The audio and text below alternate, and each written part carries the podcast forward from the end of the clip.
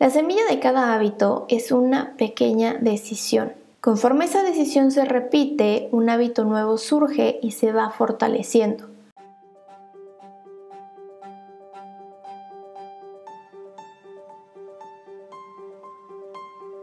Hola, soy Bessie Evar, licenciada en psicología y estoy muy feliz de que me acompañes en este nuevo episodio de Resilience, el podcast.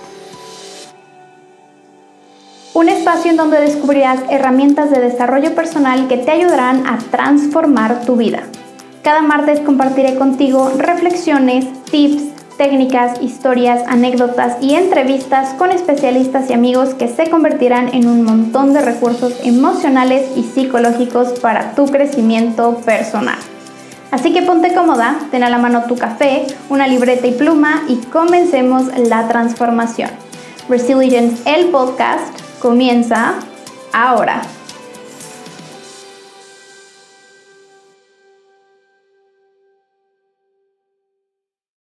Hola, ¿cómo estás? Espero que te encuentres muy bien. Te doy la más cordial bienvenida al tercer episodio de Resilience, el podcast.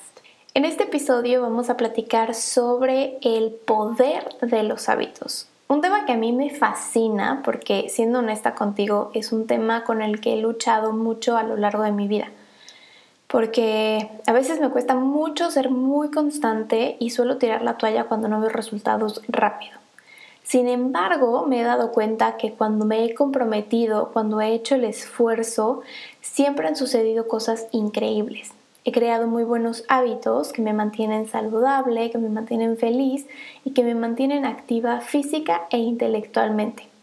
Y espero que con esta plática y con estas estrategias que estoy por compartirte puedas iniciar y mantener hábitos que contribuyan a tu bienestar físico y mental. Pero antes de avanzar y llegar a la carnita de este episodio, debemos aclarar una cosa. Cuando hablamos de hábitos, hablamos de un comportamiento aprendido mediante la repetición. Un hábito no es algo que ya traemos registrado en nuestro cerebro o tatuado en nuestro ADN. Y eso es lo padrísimo de los hábitos, que son cosas que podemos aprender y por tal podemos cambiarlos, transformarlos, adaptarlos o crearlos. Pero sí, escuchaste muy bien. La forma de establecer un hábito es a partir de la repetición. Y esto a veces lo hace un poco atractivo, porque siempre queremos tener todo de manera inmediata y nos cuesta, y te lo digo por experiencia, mantenernos motivadas a seguir y seguir, a repetir y repetir las acciones para que en un momento determinado se conviertan en un hábito.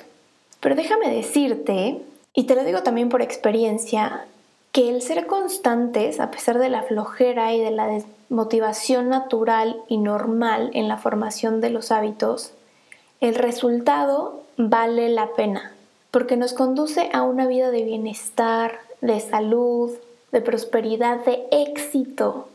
Bueno, eso si lo que estás creando son hábitos saludables, porque acuérdate que esto va de ambos lados, positivo o negativo.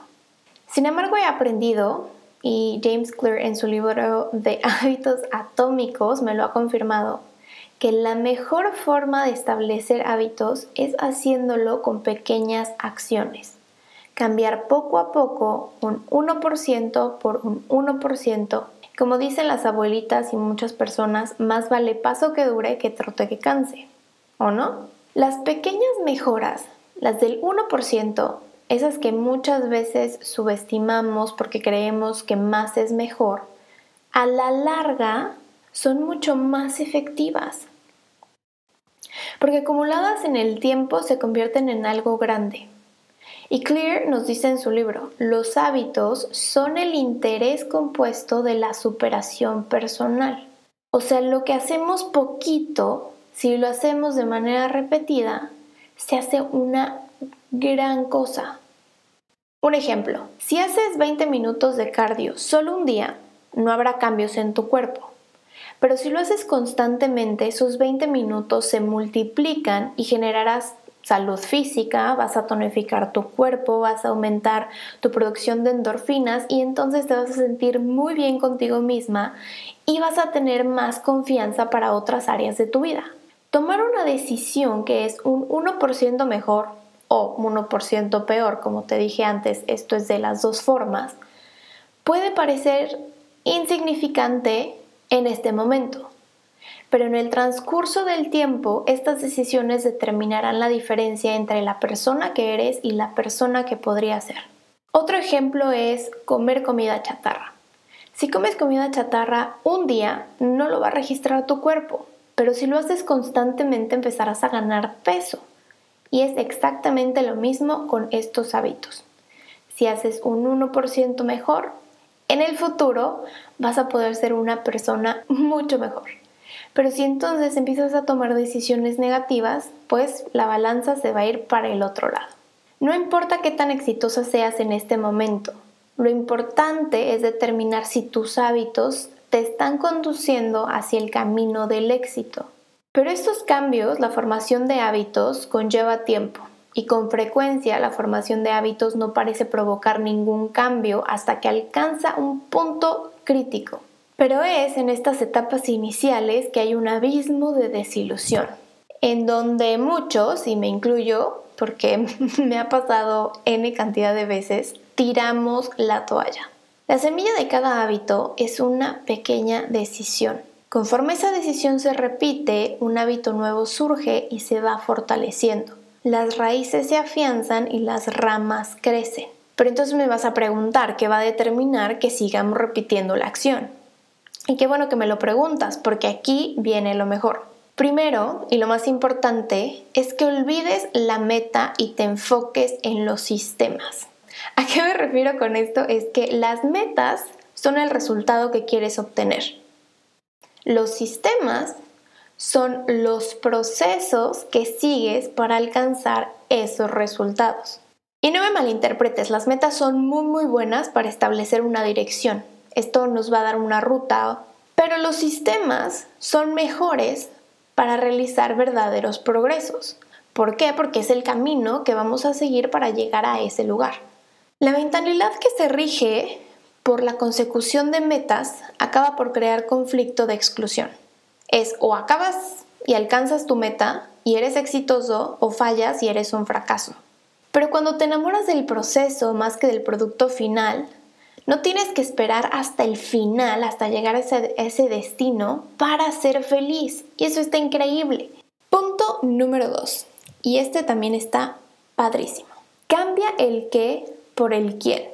Y si ya me estoy imaginando tu cara así de y de qué estás hablando, bueno, déjame que te lo explique. Es dejar de enfocarnos en lo que quieres lograr, bajar de peso o tener dinero, y enfocarte en quién quieres ser, qué tipo de persona quieres ser a partir de tus hábitos. Si la conducta no es congruente con quién eres ni con tu sistema de creencias, será muy difícil que cambies tus hábitos. Una cosa es decir, soy el tipo de persona que quiere esto y otra cosa es decir, soy el tipo de persona que es esto. El verdadero cambio de conducta es un cambio de identidad. Puedes iniciar un hábito porque tienes la motivación para adquirirlo, pero la única razón por la cual mantienes y cultivas este hábito es porque se convierte parte de tu identidad. Es muy diferente decirnos, estoy tratando de bajar de peso, porque no los hemos dicho y aparte usamos el tratando cuando queremos incluir un hábito, a soy una persona dedicada a su cuerpo que hace ejercicio regularmente. Ahí ya lo incluiste en quién eres. Tus conductas suelen ser el reflejo de tu identidad. Lo que haces es un indicador del tipo de persona que crees que eres. Y cuéntame, ¿cuántas veces no hemos dicho cosas como soy pésima para seguir instrucciones, no sirvo para despertarme temprano, soy malísima para recordar los nombres de las personas, siempre llego tarde? Al creer esto, vamos a actuar en relación a estas creencias. La verdadera razón por la que dejas de cumplir tus hábitos es porque la imagen que tienes de ti misma se interpone en el camino. Si estás tratando de ser una persona puntual, pero tú tienes la creencia de que siempre vas a llegar tarde, pues obviamente no vas a lograr ese hábito, porque siempre va a haber algo que se va a interponer en tu camino. Pero lo increíble de todo esto es que tu identidad surge a partir de tus hábitos, pero tus hábitos son la manera como encarnas tu identidad. De hecho, la palabra identidad se deriva del latín essentitas, que significa ser o existir, y de la palabra identidem, que significa repetidamente. Entonces, identidad literalmente significa la repetición del existir. Cualquiera que sea tu identidad en este momento, tú crees en ella porque tienes evidencia de que existe. Y entre más evidencia tienes para conformar una creencia, más firme creerás en ella. Pero no cambiamos por arte de magia, cambiamos poco a poco, día a día, hábito a hábito. Cada acción que realizas es un punto a favor del tipo de persona en la que deseas convertirte. Una acción aislada no va a cambiar tu sistema de creencias, pero conforme esos puntos a favor se van acumulando, también se irán sumando las evidencias que soportan tu nueva identidad. Y eso es lo padre de los hábitos, que nuestros hábitos nos van a ayudar también a cambiar nuestra identidad. Una vez que defines la clase de persona que quieres ser, puedes empezar a dar pasos pequeños para reforzar tu identidad deseada. Tus hábitos van a moldear tu identidad y tu identidad moldean tus hábitos. Y ahora me vas a preguntar, ¿y cómo construyo un nuevo hábito? Bueno, en el libro de hábitos atómicos, em, James Clear menciona este proceso de cuatro simples pasos. Señal, anhelo, respuesta y recompensa. Y déjame que te los explique un poco más. La señal es lo que desencadena el proceso en tu cerebro para iniciar una conducta determinada. Se trata de una información que va a anticipar la recompensa. Es esto que te va a decir en el cerebro, ah, por aquí, hay una, por aquí puede haber una recompensa. Debido a que la señal es la primera, el primer indicador que hay en una recompensa cercana, es naturalmente que nos va a conducir a un anhelo por alcanzarla. Entonces nos vamos al segundo paso que es los anhelos. Y esta es la fuerza motivacional que hay detrás de cada hábito es el por qué estoy haciendo lo que estoy haciendo. Estoy anhelando algo, estoy deseando algo y por eso lo estoy haciendo. Cada anhelo está unido al deseo de cambiar tu estado interno. El tercer paso es la respuesta y es el hábito que realizas, el cual puede ser un pensamiento o una acción. Tu respuesta también depende de tu habilidad. Un hábito solo puede ocurrir cuando eres capaz de realizar. Y finalmente tenemos la respuesta, qué es lo que te va a llevar a esa recompensa. Y la recompensa son las metas finales de cada hábito. Si una conducta resulta insuficiente en cualquiera de las cuatro etapas, entonces ese hábito no va a existir. Necesitas tener la señal que te invita a hacerlo, luego el anhelo, que es esas ganas de convertirte en o de hacer algo. Luego tenemos la acción que nos va a llevar a lograr ese resultado y finalmente vamos a tener el resultado. Pero al final lo más importante es saber qué queremos, pero sobre todo por qué lo queremos.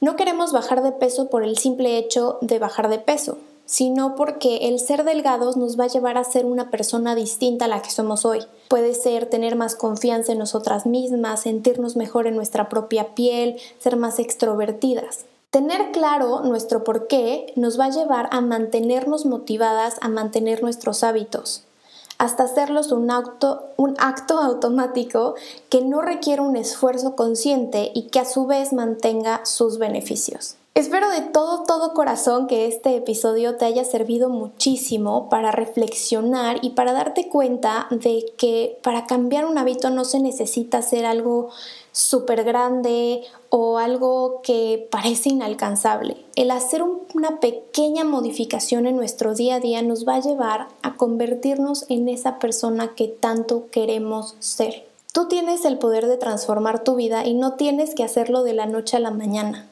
El cambio siempre es paulatino y hacerlo poco a poco nos va a llevar a ese lugar que tanto deseamos. Yo te mando un enorme, enorme abrazo. Te deseo un excelente día o noche, dependiendo de qué hora nos estás escuchando. Y nos escuchamos en la próxima aquí en Resilience, el podcast.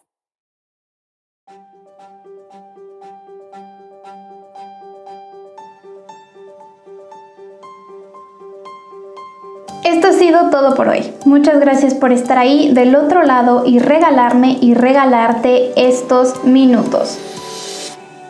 Me encantaría que me acompañaras la próxima semana con más tips, herramientas y entrevistas que te ayudarán a transformar tu vida. Así que suscríbete a nuestro podcast y si aún quieres más, dirígete a nuestra página web resilience.com donde encontrarás artículos, recursos gratuitos y mucho más.